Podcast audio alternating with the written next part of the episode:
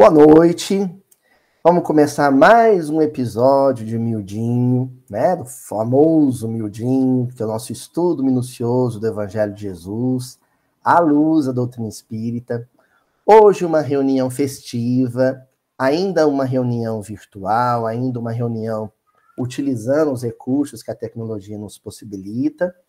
Em breve, com a bondade de Deus, a gente vai retornar para o convívio físico, né? Mas os companheiros do canal nos acompanham dessa maneira, né, em qualquer situação. Então, hoje nós vamos comemorar 10 anos de grupo, 10 anos de atividade. Nunca deixou de ter uma reunião, nunca aconteceu de na quarta-feira, às 19h30, o Grupo Espírita Eurípides Barçanufo de Uberaba, Minas Gerais, estar de portas fechadas. É, já aconteceu de eu faltar, de não ter a reunião com o formato que a gente é, já se acostumou. Aconteceu já dos companheiros terem que assumir, ou porque eu tive que fazer uma palestra fora, ou porque eu estava doente. Mas a reunião nunca deixou de acontecer. Isso me dá uma alegria enorme, né? E desde 2016 a gente começou já a fazer o registro né, em vídeo, em áudio, e continuamos publicando no nosso canal, do Mildinho. Por coincidência, uma coincidência feliz ou não, no ano em que a gente completa 10 anos, nós completamos 10 mil inscritos, né? É um canal pequeno, se a gente comparar com os grandes youtubers, né? Com os grandes canais do movimento espírita, é um canal pequeno, mais perto do que a gente esperava, né, Suademo? Quando a gente começou lá com a câmera emprestada, o microfone emprestado, a gente nunca imaginou que iam ser 10 mil pessoas, é muita gente, né? O nosso primeiro episódio que a gente publicou, de Mateus capítulo, 19, eh, capítulo 9, versículo 18, já foi visto mais de 30 mil vezes. Isso é muita coisa para nós, para nós, aqui no interior de Minas Gerais, né?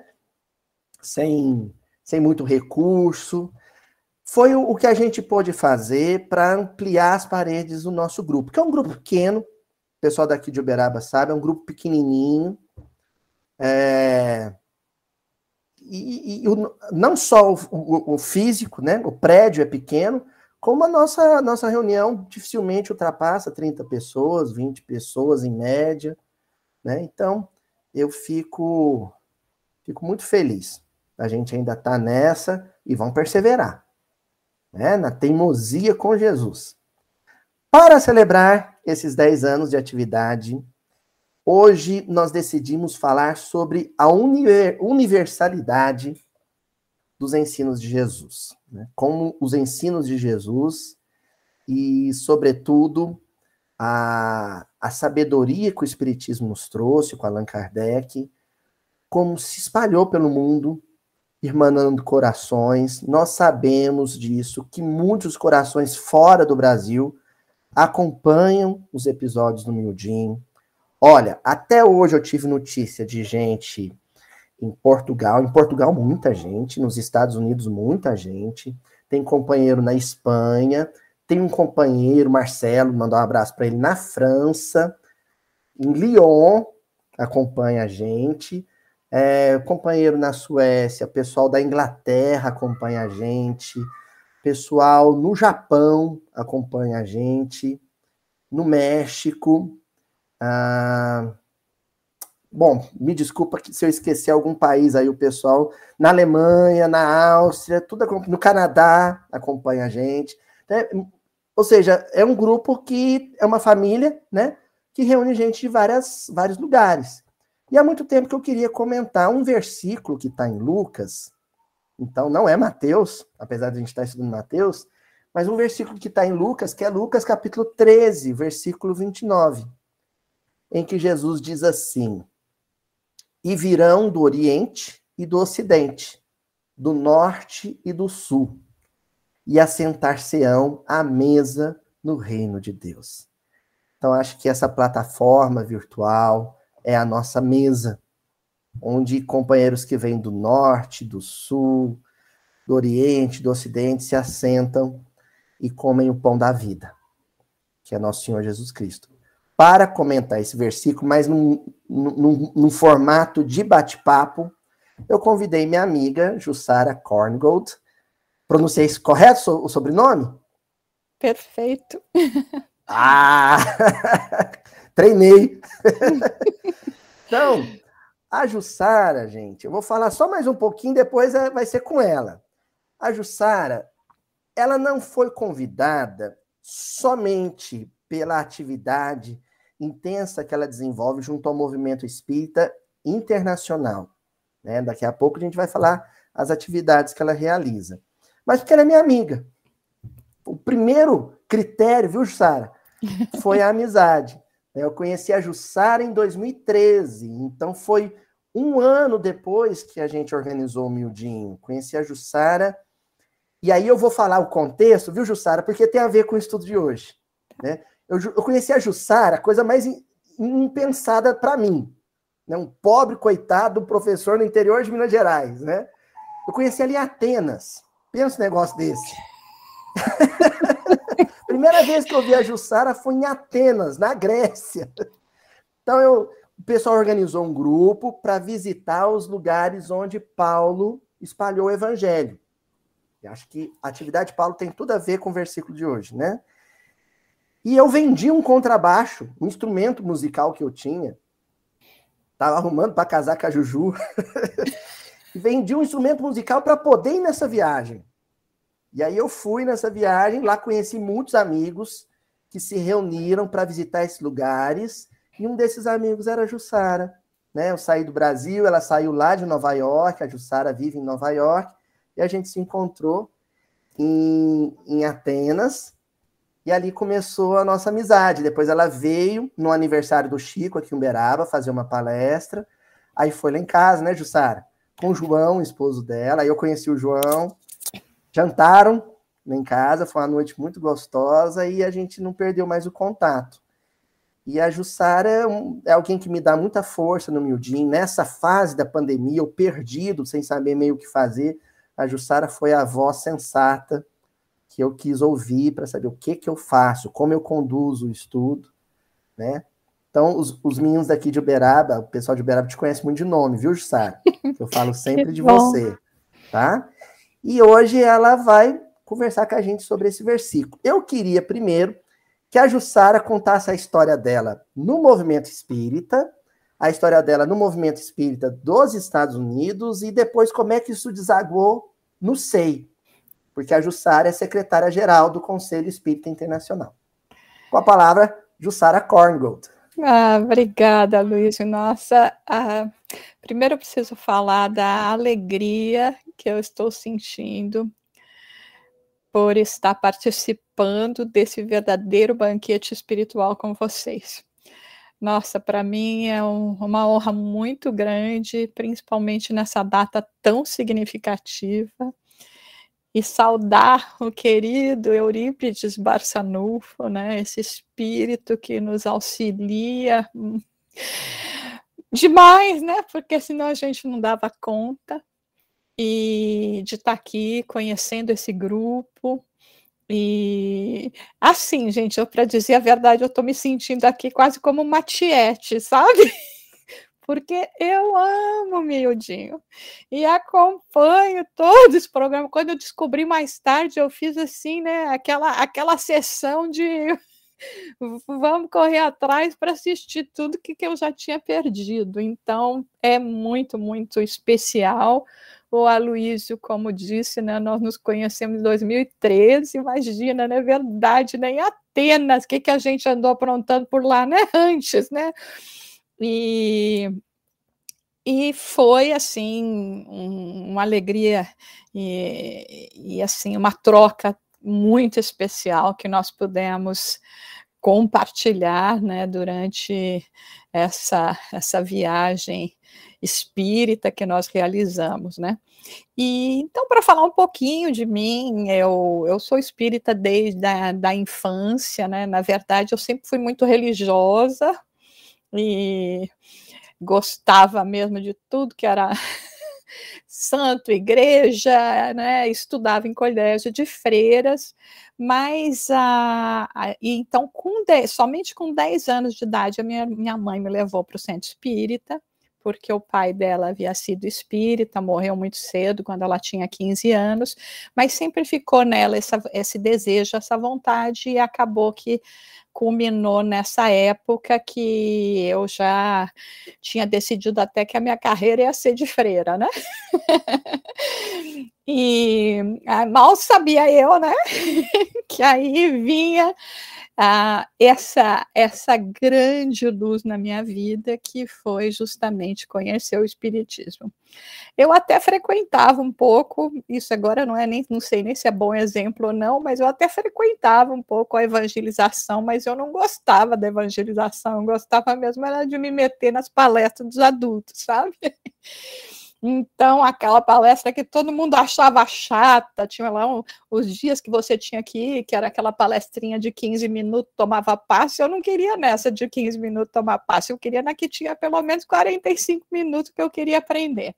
Enfim, então foi uma paixão à primeira vista, realmente, já é, por causa do contato que eu já tinha com a Igreja Católica, com, com as freiras e tudo mais, eu já tinha assim essa inclinação, essa veia muito religiosa e já conhecia um pouco, mas aqueles questionamentos que aí o, o Espiritismo realmente abriu completamente para mim, principalmente entender Jesus. Então eu me lembro da primeira palestra que eu assisti que a pessoa palestrante faz, explicou a passagem sobre oferecer a outra face, que eu já conhecia, né, por causa da igreja, mas não entendia nada né? Como é que eu vou oferecer outra face? Então foi assim um, realmente uma paixão à primeira vista. Continuei, segui.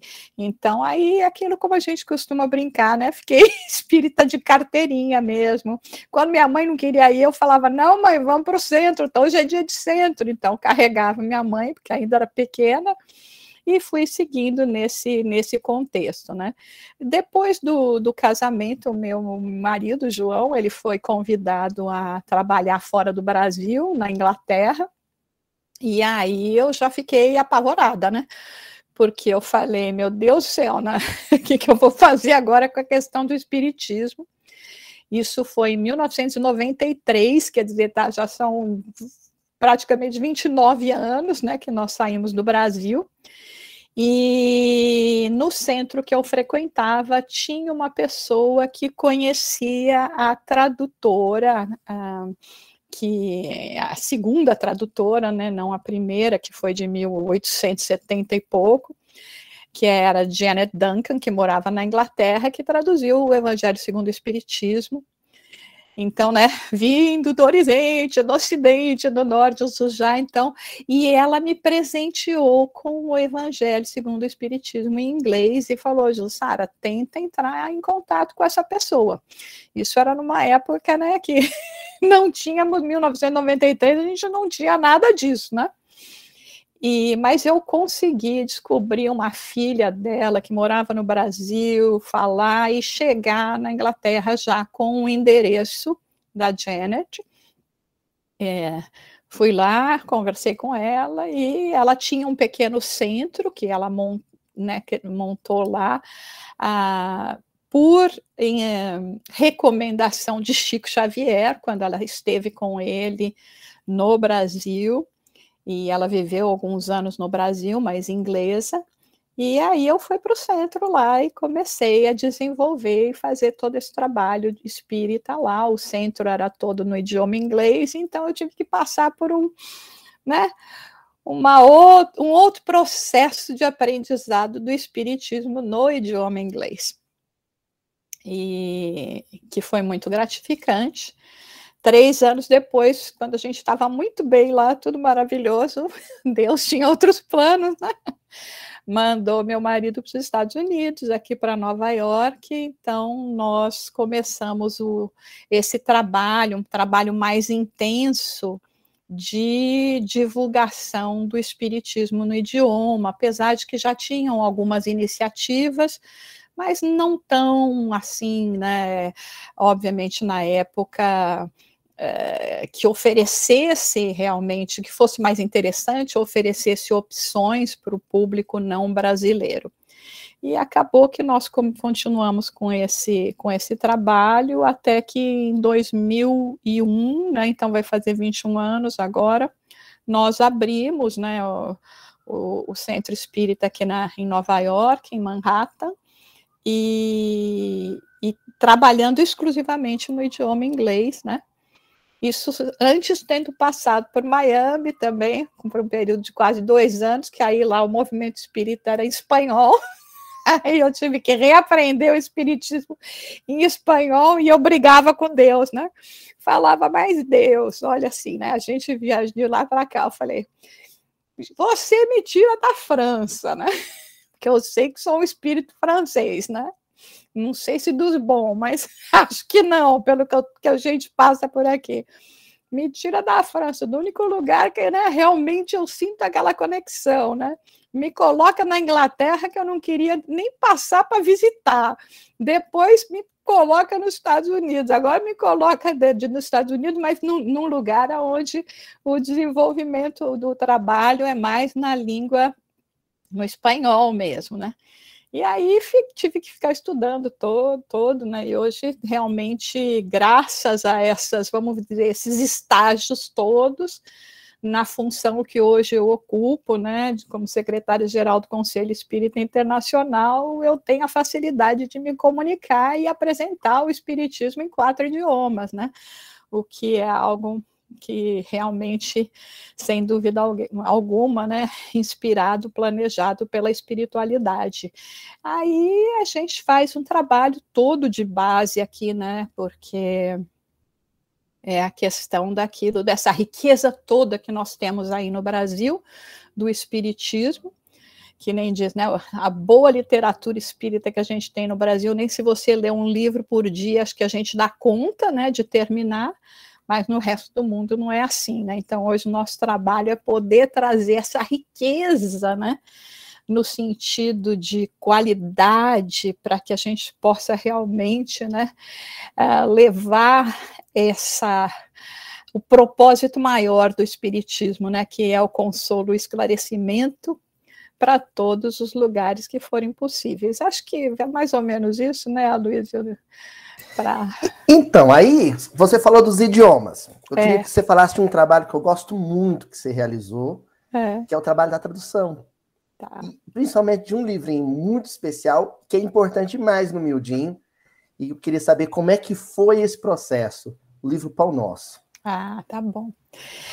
Olha, aí o que aconteceu foi que quando eu fui para a Inglaterra, e depois aqui para os Estados Unidos também, né?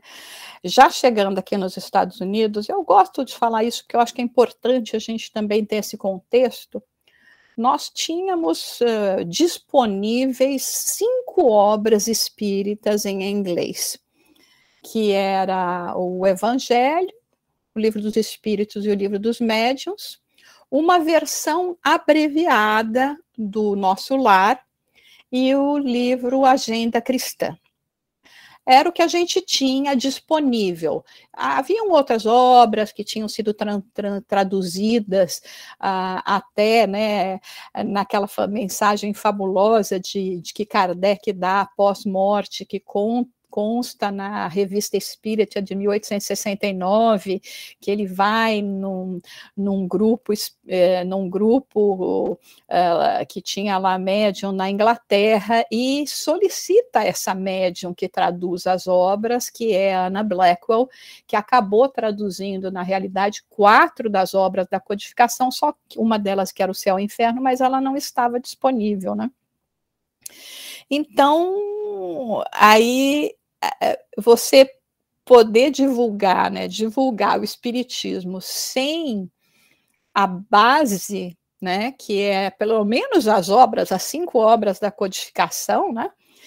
E então começou justamente esse movimento, essa ansiedade até de nós precisamos fazer isso.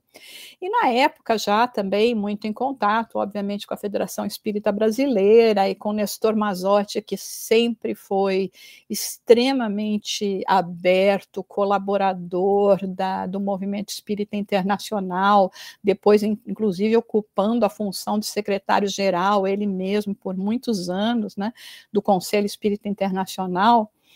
E ele chegou para mim um dia, isso foi, acho que no final de 98, e, e falou: Sara, eu queria que você traduzisse o Pão Nosso, né? Eu levei um susto, né? Aquela típica reação de: não, é muita areia para o meu caminhãozinho, não vai dar. E, e, ele falou: não, mas Jussara não se preocupa, porque na realidade é para isso que a gente tem segunda edição, terceira edição, quarta edição. Encontramos algum erro, porque eu sei que doutrinariamente você tem um conhecimento bastante sólido, né? E o que importa mais para a gente no momento é justamente ter pessoas que pudessem fazer esse trabalho que nós sabemos que não só vão ter a, a capacidade de compreender, mas de, de ter essa fidelidade à palavra de Emmanuel, né? Aí eu tive que ter uma conversa com Emmanuel, né?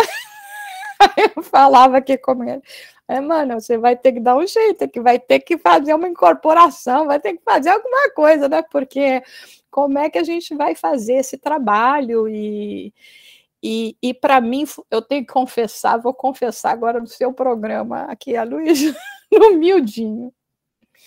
Eu era uma daquelas pessoas que eu já devia ter até vergonha de contar isso, mas eu vou contar, porque quem sabe ajuda alguém.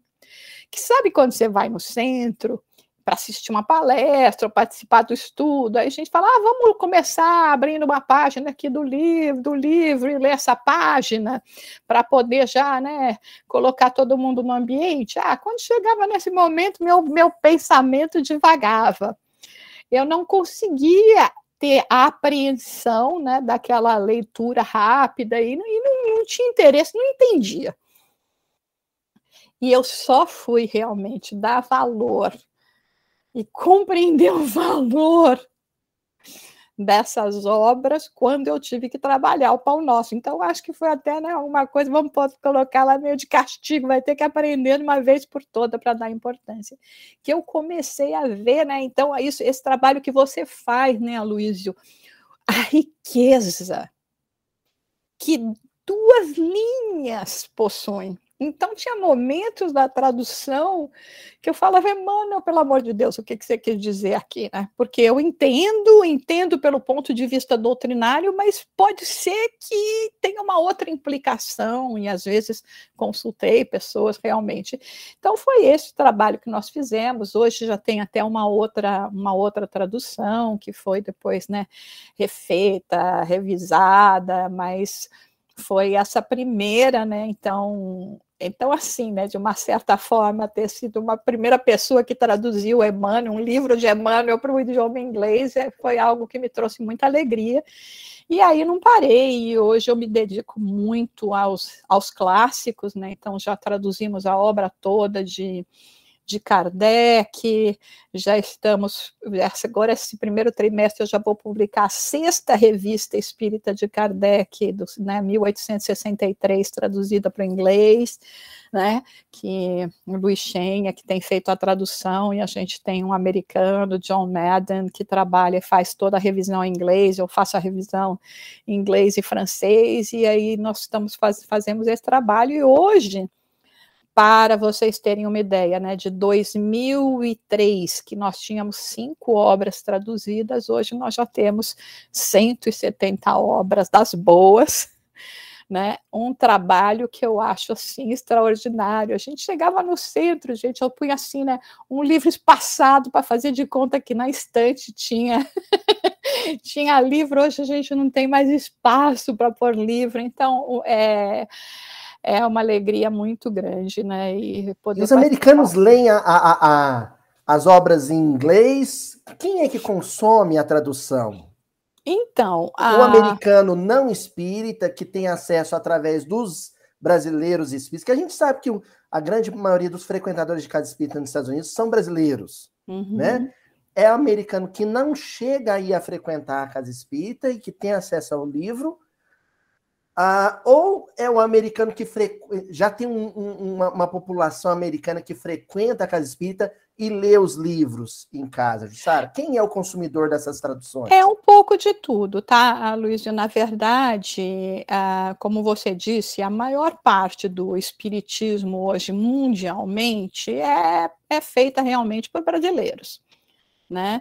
Uh, mas aí tem o brasileiro que ele tem então um, uma, uma situação, vamos dizer, conjugal que é mista né, nos diversos países.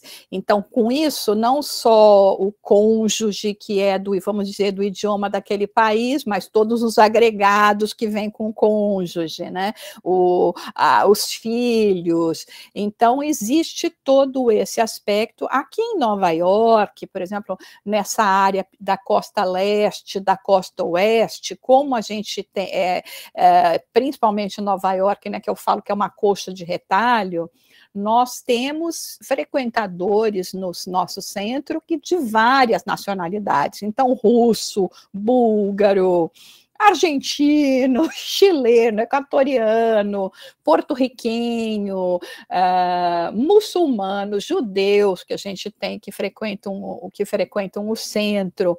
Então, uh, e cujo segundo idioma deles não é o português né? É o inglês. Às vezes não é nem o primeiro idioma deles, mas o segundo é o inglês. Outra coisa que tem sido muito importante nessa questão de divulgação, né, para chegar em em todos os corações, é que, dada a, a penetração do inglês hoje, mundialmente falando, Muitas obras têm sido traduzidas para outros idiomas por nativos daqueles países a partir do inglês e não do português. Então, daí você veja, né, inclusive, essa questão que nós estávamos falando a respeito da de você ter um conhecimento sólido, uh, doutrinário, né? Às vezes as pessoas até falam, ah, mas é melhor só contratar gente, profissionais. Uh, mas quando você não tem um alcance, por exemplo, de entender um Emmanuel, né, você pode traduzir muito bem ao pé da letra, mas já teve coisas, experiências assim, que americano chegava e falava, não entendo o que está escrito aqui.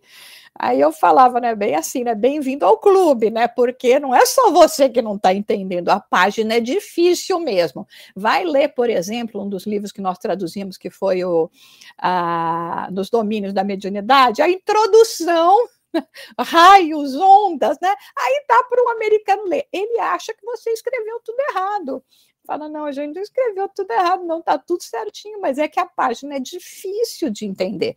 Quando você vai só muito em, em, em tradutores profissionais para fazerem essa primeira tradução, aí pode acontecer dessa, essa deturpação do sentido doutrinário. Então, às vezes, a, a gente ainda acha que é melhor ela ser feita, né, quer dizer por alguém que conhece a doutrina e depois ela passe por uma revisão né, gramatical, né, linguística, para que sejam eh, corrigidos, vamos por eventuais uh, problemas que tenham. Mas então é, então é essa, essa questão também do, da importância né, da, da obra em inglês, porque ela penetra o mundo, né?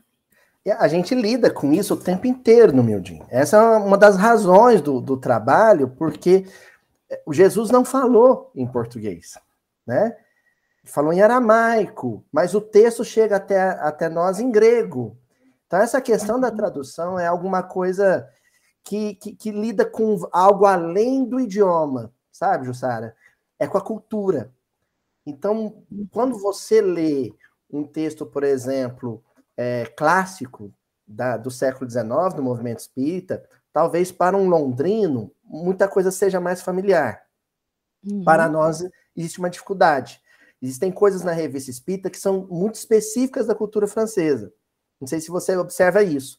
Já uhum. Emmanuel, uhum. ele escreve para a comunidade brasileira. Talvez não tanto Emmanuel, mas principalmente Humberto Campos.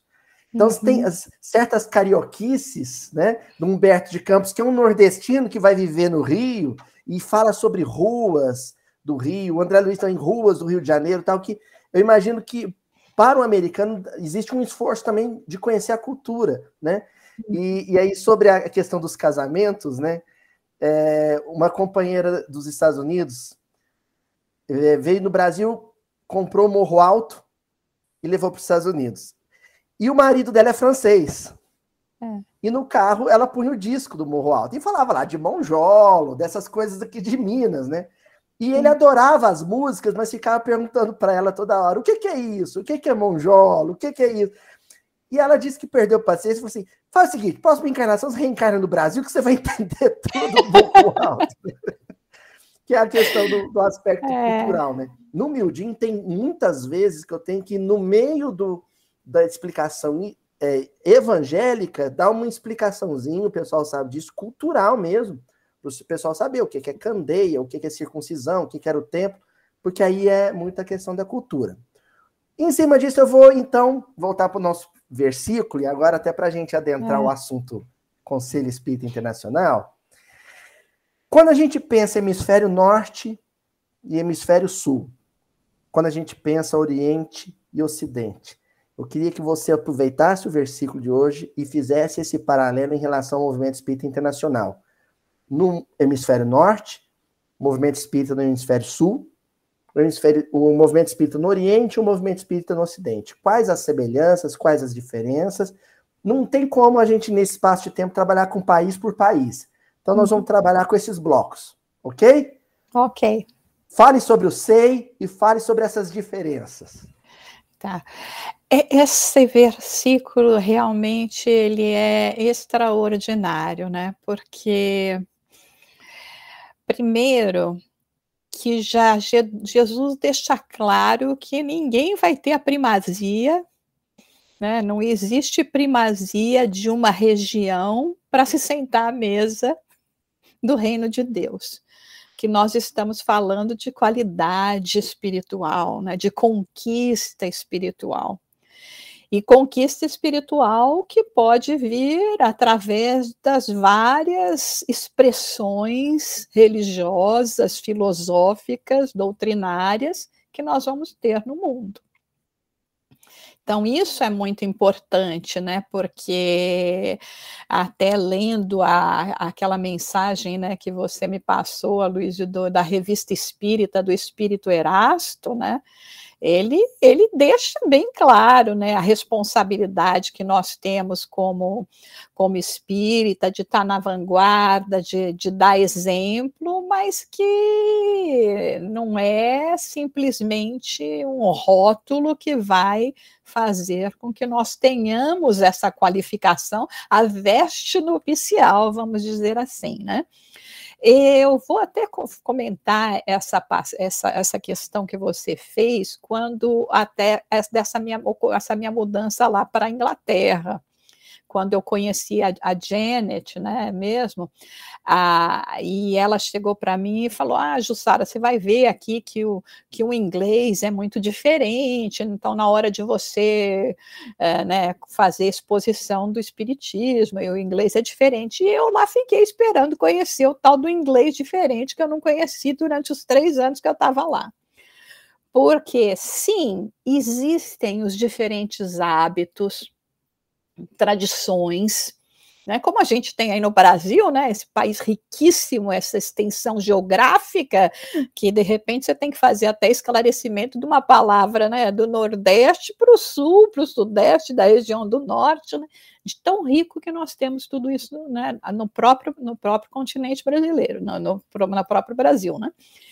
E depois de um tempo, né? Procurando descobrir né, essa diferença do inglês que eu não descobri, né, eu, eu, eu, eu entendi né, que sim, a gente podia ter algumas características, como nós falamos, dessas questões de tradições, mas que, na verdade, ser humano é ser humano em todo lugar do mundo. Nós todos agora, inclusive, né, vivendo essa pandemia, qual é a preocupação número um de todos nós, em qualquer lugar que nós vamos estar, ou que não seja um, a dois ou a três, mas a preocupação que existe, né, é, as questões de saúde, as questões da eventualmente, né, do, contágio, da perda, de tudo o que significa, né? Então todos nós estamos procurando a mesma coisa, que é a paz de espírito, né? E, e, conseguir uma felicidade que nós ainda temos que entender, né, como Jesus dizia, o que quer dizer felicidade no nosso mundo. Então, dentro do movimento espírita, nós vamos encontrar, sim, nessas diferentes regiões, a necessidade de ser, até como o próprio André Luiz coloca na obra Entre Irmãos de Outras Terras, né, ter uma sensibilidade em relação aos costumes, às tradições, né? Uh, que cada um desses países tem, né? E exaltando, enaltecendo aquilo que é o conteúdo do espiritismo, que é o mais importante tem na revista Espírita, eu acho que é desses 59, se eu não me engano, que fala sobre a reencarnação na América. E, e, e Kardec, né, recebendo, tendo essa comunicação dos espíritos, explicando, né, e é, havia essa preocupação, por que, que a reencarnação não foi introduzida aqui nos Estados Unidos na época? Já que Uh, o todo o fenômeno, né, que de chamar a atenção do mundo, né, para não que os fenômenos não existissem antes, que nós sabemos bem que existe, né? A, a Bíblia está aí, o, né, o miudinho está aí para provar para a gente, né? Mas essa é o que, que chamou atenção e deu início, né, marcou como um, um ponto de partida, né, o fenômeno aqui das irmãs Foques, né? E, e a resposta que os espíritos deram é que na América, naquela época, era o único país do mundo onde havia liberdade de expressão, respeito, para que uma ideia nova pudesse prosperar. Mas aí eles não falaram de reencarnação. falaram, mas como é que é que vocês vêm, coloca tudo isso, né, é, e pegam um dos pontos fundamentais do espiritismo e não coloca isso no que hoje é chamado até na época também de espiritualismo moderno. E os espíritos respondem, né? Que não seria possível justamente, né, e que não é, não, eles, eles tinham o cuidado daquilo que Jesus, né, também dizia, não colocar uma luz demais que fosse cegar. Como o país aqui na época era dominado ainda pelas questões do problema de escravização, né, de, dos escravos. Então, você chegar e falar, você está tá, tá tratando mal esse aí, na próxima você vem que nem ele, eu venho no lugar dele, aí teria a, matado na raiz esse esse desenvolvimento. E posteriormente eu assisti uma palestra de um professor francês que ele deu numa rádio francesa aí depois eu consegui assistir pelo YouTube, e que ele dizia que muita gente não se dá conta do movimento extraordinário que foi a transformação do, dos fenômenos es, né, espíritas, vamos chamar de espíritas, para o continente europeu, que foi sociologicamente considerando este fenômeno, né, vamos dizer assim, essa essa viagem das mesas girantes, dos panfletos que aconteceu até com foi levado por um navio que chamava Washington, né, que foi parar lá na Europa. É, ele diz que foi a primeira vez na história da, naquele momento em que uma moda, algo que acontecia num país então considerado como a gente usa, né, de expressão tupiniquim, né? levar uma moda e tomar conta da Europa, que foi sempre, obviamente, o contrário. O que acontecia na Europa? O que, que vocês estão lendo lá na Europa? O que, né, qual o pensamento intelectual?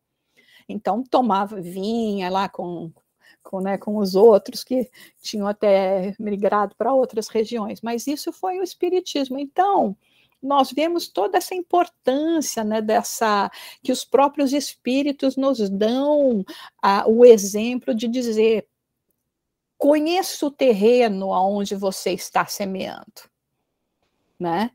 Então, como nós até falamos aqui, né?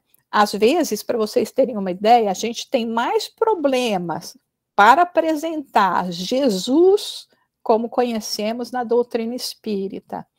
Para um católico, né, daquele praticante, do que para um judeu ou para um muçulmano. O judeu fala: esse Jesus que vocês apresentam, que então tem quase, né, um, vamos dizer, uma, uma característica mais de profeta, né? Que não é Deus, que não é Santíssima Trindade. Aí esse nós aceitamos. Esse eu entendo. Agora, se eu chego com um católico e falo, mas Jesus é meu irmão, e um dia eu vou ser tão espiritualizada que nem Jesus, blasfêmia, heresia vai para a fogueira, não é verdade?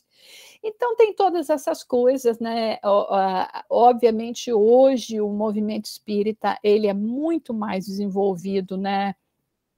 No, no, no, no continente brasileiro, sul-americano, tem um desenvolvimento até pela própria proximidade, pela facilidade da, das, de, de, pioneiros que fizeram traduções, distribuíram gratuitamente por esses vários países. Então, toda essa conexão que tem aí da Sul-América, Centro-América, então é um movimento muito forte de desenvolvimento, vamos dizer, o Brasil, o coração do mundo, mas aqueles países que estão ali formando, né, América do Sul, América Central, central, ela, elas são estão ali de uma, uma forma vital para poder fazer essa distribuição também.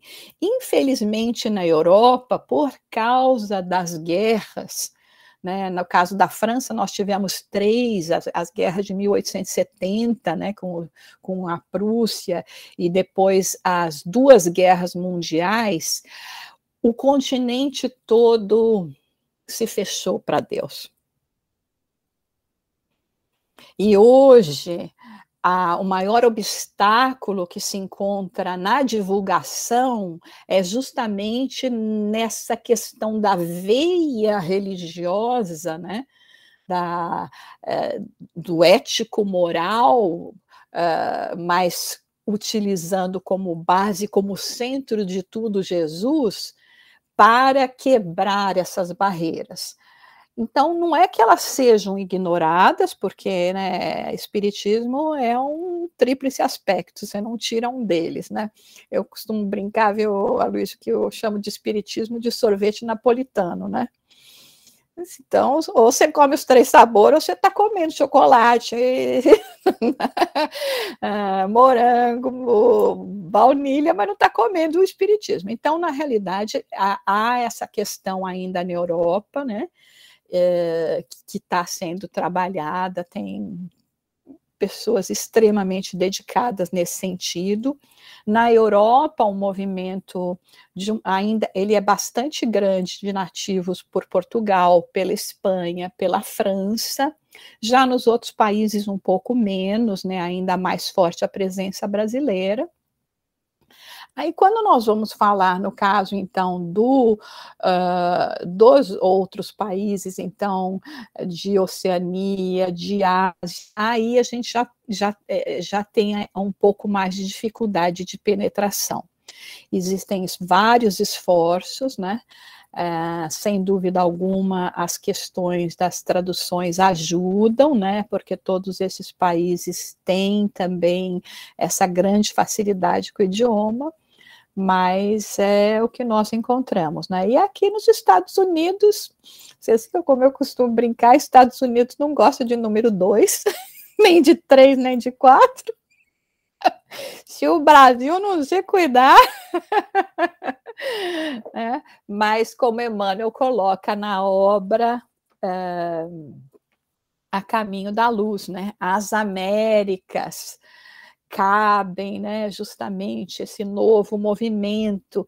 E aí também é tão extraordinário porque nós temos até o simbolismo, né, na forma de estátua, né, naquilo que Emmanuel colocou do que significaria o Brasil, né, no coração, quando a gente vê aquele coração gigantesco do Cristo Redentor torto com os braços abertos, e aqui no símbolo dos Estados Unidos, que é a estátua da liberdade, né, que te dá liberdade de expressão, e ao mesmo tempo, se a gente reparar aqui na onde está essa liberdade de expressão, nessa coroa da cabeça toda iluminada dentro da parte do cérebro, mostrando bem as duas asas da evolução, né? Então, simbolicamente, subliminalmente, até essa representatividade Brasil, Estados Unidos, isso sem, obviamente, querer desvalorizar ou falar dos outros países, gente, mas que faz parte de um, desse, de, dessa faixa, vamos dizer assim, né, no planeta. É, tá aí para a gente também, né, é, se motivar, né, Luiz? Eu estava pensando, quando você estava falando a questão da dificuldade cultural, de, Estava me lembrando de dois, é, duas conversas que eu tive com dois amigos muito queridos. O primeiro caso é, é, é bem representativo do que a gente está discutindo hoje, que é o caso com a irmã Ila. Então, o um movimento espírita de Okinawa, se não me falha a memória, de Okinawa, no Japão, pediu a irmã Ila organizar uma maneira da irmã Ila visitar o Japão para falar de Jesus. Então, olha só, que, que, que coisa extraordinária. O, o, grupo espírita do Japão leva uma freira para falar de Jesus para os japoneses. Não era para o grupo. O grupo já está muito bem, mantinha o contato tudo. Era para os japoneses mesmo. E aí aconteceu que pouco antes de ir para o Japão, a Ila teve aqui um Beraba e ela me contando, falou, mano, a maior dificuldade de falar o meu sonho é ir falar de Jesus para os japoneses, porque a maior dificuldade dos japoneses com a figura de Jesus é a maneira como Jesus morreu, a maneira como Jesus desencarnou. Na cultura japonesa, é uma maneira desonrosa. Se entregar à morte dessa maneira, sem qualquer reação, com total passividade em relação aos seus algozes, isso depõem contra ele como figura histórica. Então é muito difícil você transmitir para o japonês raiz, né, o japonês é, mais arraigado às tradições, que uma figura possa ser importância, ter um status é, de nobreza espiritual como Jesus, mas ter desencarnado de uma maneira tão pacífica, uhum. sem qualquer forma de resistência, né? E, e aí ela ia com esse desafio, que é o que a gente está conversando. Eu aproveito essa história da, da, da ilha e também do Arthur Valadares, que me contou que foi na Áustria, e que o pessoal já deu um, um, um toque nele, né? Sabendo que ele era mineiro, né? O mineiro tem essa coisa com, com o aspecto religioso da, da doutrina espírita. E, e ele deram um toque nele e falou assim: olha, vai com calma com essa coisa de falar muito de Jesus e de Deus Tenta ir mais pelo viés, comendo pelas beiradas, pelo viés filosófico e científico. Ele me relatou isso. Então, eu queria falar com você sobre essa questão do aspecto religioso da doutrina espírita. E, e sobre iniciativas como o, o Mildinho, como os NEPs aqui no Brasil, né, que você deve acompanhar também, uhum. os núcleos de estudo e pesquisa do Evangelho. Como é que o resto do mundo vê esse esse florescimento do interesse do movimento espírita brasileiro pelo estudo bíblico à luz da doutrina espírita? Olha, a Luísa, né, nossa, tão interessante essa pergunta, tem tantos aspectos, né? Um, uma primeira coisa que eu acho que é importante colocar é que a gente ainda gosta de colocar muitas coisas dentro da caixinha, sabe? Que é confortável. Uh, então, é confortável de uma certa forma para os brasileiros no exterior dizerem: ah, mas uh, o aspecto religioso não dá, querem mudar o nome espiritismo, por exemplo, né? Não, porque o espiritismo pegou uma fama na época que tinha muito as seances, aquela coisa toda, né? Então é melhor usar um outro nome para divulgar. E, e, aí aquelas coisas muito de achismos, né? De, de opiniões tudo é uma questão de como você coloca na embalagem, sabe? Que embalagem você está colocando. Então, quando nós vamos apresentar um cuidado que nós temos aqui nos Estados Unidos também, porque não é só a, o, as pessoas que estão nos outros países, você vê isso no Brasil também. Tudo bem que a gente tem uma tradição completamente né, católica, acho que, sei lá, um grande percentual da população brasileira é cristã, né? Mas. Uh, mas como nós temos os compromissos de passado, né, e eu costumo dizer, principalmente aqueles que têm muita aversão, né, ao aspecto religioso, é porque já mataram, morreram ou os dois em nome, em nome da, né, da religião, então trazem aquele trauma, né, do que a religião causou para você como vítima, como algoz ou como os dois, que somos a maioria de nós, né? Porque nós já passamos por isso, só, que alguns trazem esses traumas maiores. Então, a questão é você trazer até o que Jesus queria, até o que, o que Kardec nos propôs quando ele coloca o nome do livro do livro dos Espíritos. Jesus, o tempo todo, ele, ele, ele, ele não chegava e falava: essa é a doutrina de Jesus, esse é Jesus falando isso. Não, ele trouxe, veio, deixou claro que ele está trazendo a lei de Deus. Então, a questão, eventualmente, que que existe, que pode existir, de se exagerar um pouco na, na, na veneração que se tem à figura de Jesus como Santíssima Trindade, né, colocando como Santíssima Trindade, não como filho, né, uh, ela pode causar uh, essa aversão em algumas pessoas, em algumas culturas. Mas o conteúdo do ensino de Jesus as vivências, né, os exemplos, estes não têm problema nenhum. Então, quando eu, eu, eu posso perfeitamente falar dos ensinos de Jesus e trazer dentro de uma moral ético, de um aspecto ético-moral, sem ficar falando, ai, ah, Jesus, né, que é Deus e é o Espírito Santo. Então, então tem essas coisas, e eu acho que existe um equívoco, sabe, Aloysio? Ah, nesse sentido também, que acaba sendo um pouco exagerado. Eu acho que é só uma questão de a gente ajustar um pouco, né, uh, essa apresentação. Então, não é absolutamente necessário remover mas sim como eu vou apresentar. Né? Então, o que, que eu vou enfatizar? O homem, o espírito mesmo, governador do nosso planeta, que seja com todo, né, reverência que nós temos a Jesus, ou vamos salientar o que ele quis trazer, que era essência. Né? Então, eu acho que quando a gente fica na essência, ah, aí eh, nós não encontramos eh, essas eh, tanto essas barreiras, porque a, a essência do ensinamento do, do, Cristo, ela é pura razão. Né? É verdade, palavra de vida eterna. Então, coisas que a gente pode até dizer, eu não consigo fazer, não entendo muito bem, mas, mas tem lógica. E sair do campo, então, da, da que, que a gente mesmo coloca e se apresenta como dogmático. Uma vez um americano perguntou para mim isso. Falou: Olha, eu, eu tenho pesquisado muitas é, religiões, filosofias, e eu estava olhando lá no website de vocês, da Federação Espírita dos Estados Unidos, outros, e vocês não se chamam de igreja, né? A igreja espiritualista se chama de igreja, o espiritismo não se chama de igreja.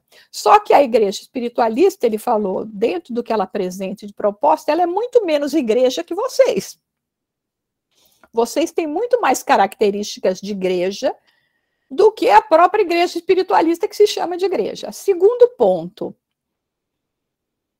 a questão dos rituais. Prece de abertura, lê o livrinho, água fluidificada, passe. Falou, como é que vocês falam que vocês não têm ritual? Aí a gente tem que explicar, né? Porque, quer dizer, então, numa visão assim de fora, a gente tem um ritualismo, né? Uma sequência que nós seguimos, que para aqueles que não conhecem bem, eles chamam aquilo de ritualismo. Né? Aí você fala, olha, mas a gente não faz uma prece porque a gente faz uma prece, é porque eu estou entrando, estou saudando os espíritos que, que vieram aí nos, nos inspirar, né? Uh, a gente se despede dos espíritos que colaboraram com o trabalho, então tudo tem, tem um propósito, né? Mas então você veja como essas questões de divisão, e aí é nesse campo que, sem prejudicar a essência, nós podemos apresentar tudo, desde que você tenha essa sensibilidade. Né? Então, é, é, é, nesse sentido que eu acho que é muito importante essa conscientização de quem está levando essa proposta espírita e para fora do país, por exemplo. Né?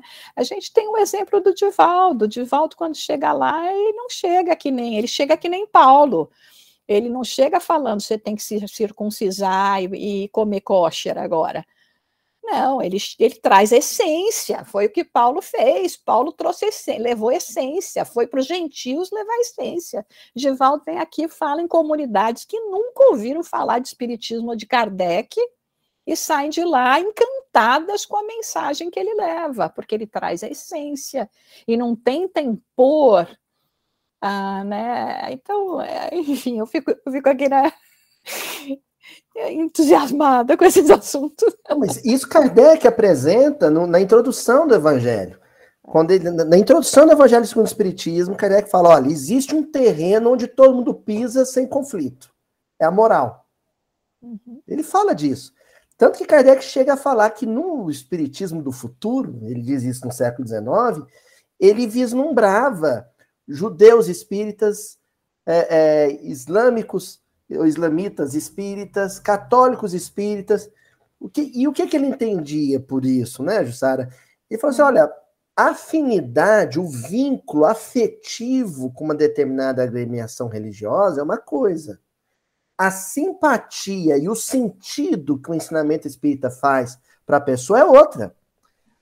Então ela pode se sentir confortável, ter vínculos familiares, afetivos, culturais muito fortes, que a, a, a, deixa confortável, por exemplo, a frequentar uma sinagoga no sábado, e, no entanto, sentir muita, muito conforto quando lê um texto espírita. Hum. É disso que ele estava falando, né? Então é esse terreno comum, onde não há conflito, é, há, há um ponto pacífico, né? Uhum. Existem aspectos que são inegociáveis, é. A gente entende. Tanto em relação às agremiações religiosas, quanto em relação às pessoas não religiosas em relação aos religiosos. No entanto, existem pontos que são indiscutíveis e onde existe harmonia. A essência. É. É um e aquela questão que você falou, né, Aloysio, essa recrudescência do aspecto, eu vou chamar até de ético-moral, não, não religioso, né, do espiritismo, eu acho, no meu ponto de vista, é uma necessidade. Eu vou até te dizer uma outra passagem da minha vida. Quando eu estava lá perto dos 17, 18 anos, e uh, às vezes eu, eu, você tem a sua Juju aí, eu também sou Juju, né? ah, os amigos até às vezes me chamavam de Madame Juju, né? Porque eu, eu estudava quiromancia, eu estudava tarô, eu estudava Rosa Cruz, eu estudava teosofia, eu tinha um interesse pelo culto, né? Sim, fui toda aquela chamada do religioso, do espiritismo, mas tinha um interesse pelo culto. Tudo que era oculto estava comigo mesmo, né? Escrevi tratados de ocultismo, aquela coisa que eu escrevi, né? Mas, é uma pirralha, mas fui lá, estava fazendo as coisas. Mas aí chegou uma hora, quando eu estava perto dos 18, e eu tinha essa, essa né, esse, esse, interesse diverso por essas várias correntes espiritualistas, e eu percebi que eu não ia dar conta. eu falei, não vai dar, eu vou ter que me especializar, né? É, que nem, sei lá, você querer ser médico especialista de todas as áreas, não dá, você tem que especializar num campo. E aí eu escolhi o espiritismo. Você sabe por que, que eu escolhi o espiritismo?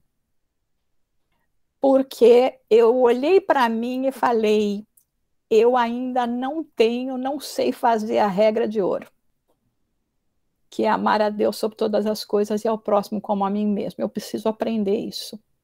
E aí eu achei que para que eu aprendesse isso, para que eu pudesse me melhorar nesse sentido, só o espiritismo, de todo o resto que eu fazia, que era interessante, né?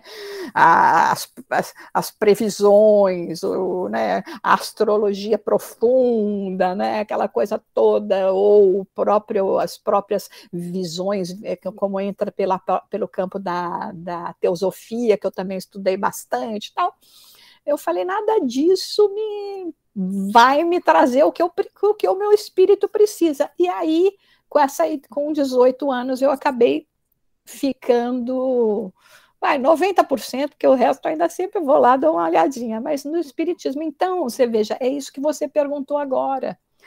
É quase como se no movimento simbólico esta fosse a segunda vinda do Cristo né, chega de parar né, naquele, naquele texto mesmo que a gente tem ali do, uh, do livro Voltei, quando o irmão Jacó encontra com o. Uh, Thomas Edison. Com o Thomas Edison, né? Que o Thomas Edison chega e fala que não basta agora a gente vir aqui provar sobrevivência, uh, trazer novas descobertas para a humanidade, sem que a gente ajuste os nossos processos interiores e trazer, então, o entendimento e a aplicação dos ensinos de Jesus. E isso é Thomas Edison falando, né, gente? Então, dentro dessa obra do, do, do, do, do irmão Jacó, né, Frederico Figner, eu voltei. Uh, então, uh, agora, a gente tem que ter, sim, um certo cuidado, né, porque nós temos essa vertente toda religiosa, né, aos, alguns, né, como talvez eventualmente pode ser até no meu caso, né, eu não tenho talvez tanto trauma do matar morrer, com certeza já fiz também, mas tenho aquela vertente de, né, de frequentar em, ter frequentado igreja, ter feito parte do clero, aquela coisa toda no passado. Então a gente tem, principalmente aí no Brasil, ainda também, e de quem vem de Europa também, né, com o espírito europeu também de últimas encarnações, essa, essa atração muito grande por esse aspecto também. Então, é, é, é, é, focar mesmo nessa essência. Então, eu acho que eu fiquei extremamente feliz quando esse movimento há alguns anos começou. Hoje nós temos NEP aqui nos Estados Unidos, a Luísa, que as nossas queridas lá de Connecticut começaram, né? E o NEP Maria de Magdala, né? E que eu faço parte também desse grupinho. Toda quarta-feira vou sair depois daqui e vou lá para o NEP Maria de Magdala. Então não vamos tomar mais tempo, que você ainda vai trabalhar mais. Eu queria que a gente fechasse, então, falando da revista Espírita. Desse, dessa, dessa volta da revista Espírita e o fruto mais recente. Que você divulgasse o fruto mais recente ah, desse trabalho. É, tá bom, então.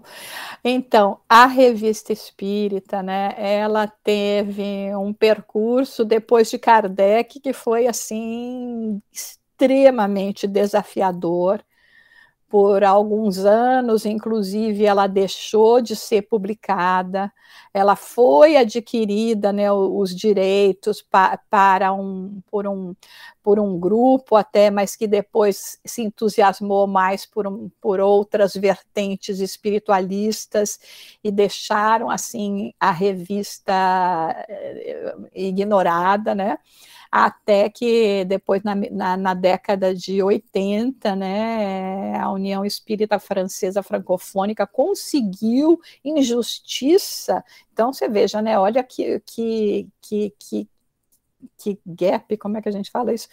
Que, que, que, que como é que eu falo isso em, português? Para, uh, quanto tempo, né, ficou aí... Sara, se eu soubesse o que é gap, eu te ajudaria. É, pois é, um, um, um período, né, um período, um, um, um intermediário aí que ficou sem nada, né, isso sem contar que até quando ela estava sendo publicada, também depois, né, com as questões do Le Marie, etc., tivemos algumas, algumas e principalmente depois de que da partida de Leon Denis, que muitos equívocos, etc.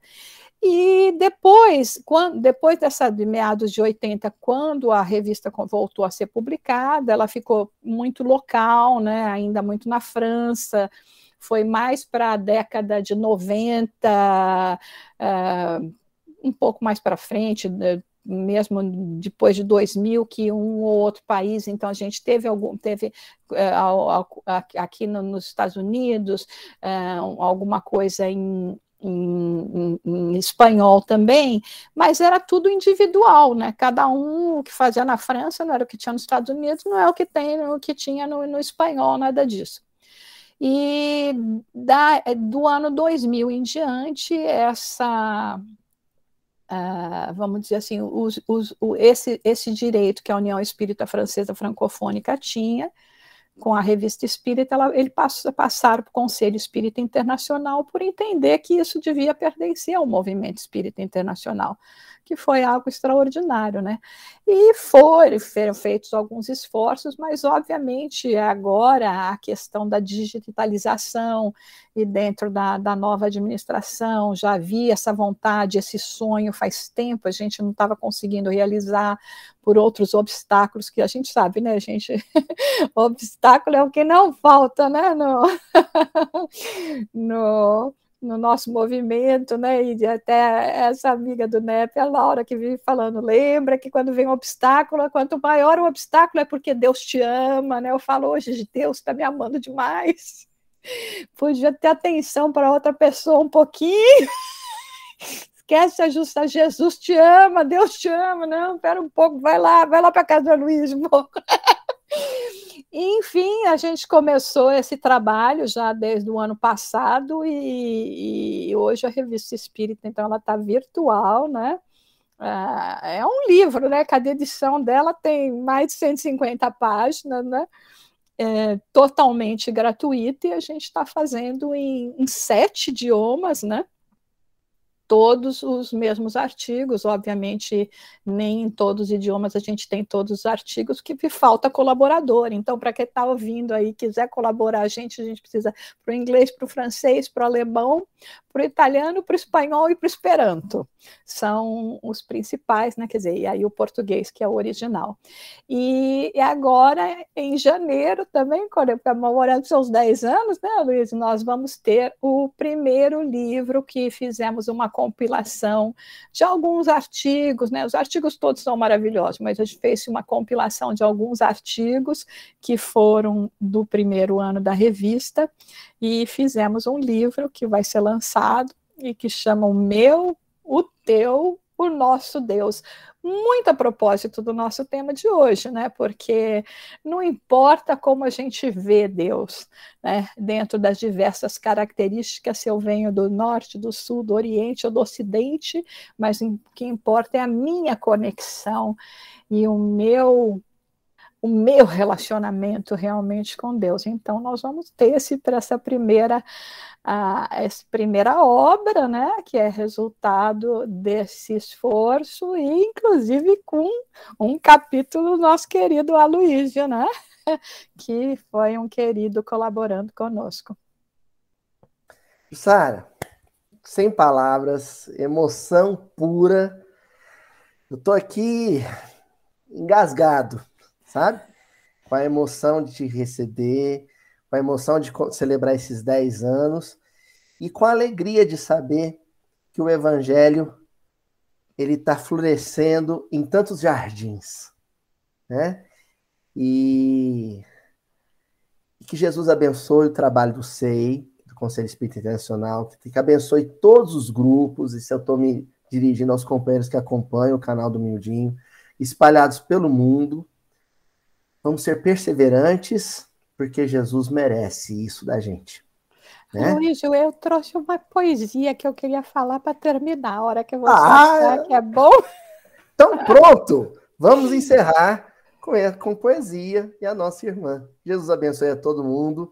Feliz 10 anos de Mildin para todo mundo. Vamos encerrar, então. A nossa prece de encerramento vai ser o poema que a Jussara trouxe para a gente. Que é do livro Antologia dos Imortais, e a, a, mensagem se chama Mensagem ao Viajor, né? Porque somos nós aqui, os viajores, né? Da eternidade e de Amaral Ornelas, né? Por Francisco Cândido Xavier. E a poesia diz o seguinte: Fatigado viajor, sob a noite sombria, açoitado ao tufão de indômita procela, foge a sanha do mar que torvo se encapela e conduze teu barco ao porto da harmonia. O Espiritismo em Cristo é sol de novo dia, para a terra maior em luz risonha e bela. Não te percas na sombra em que o mal se revela por desesperação da treva densa e fria. Traze a nau de teu sonho a claridade imensa da doutrina que expulsa as chagas da descrença pela glória imortal da fé augusta e forte. E subirás do abismo onde triste navegas, dominado ao pavor de estranhas forças cegas, para o reino do amor que fuge além da morte.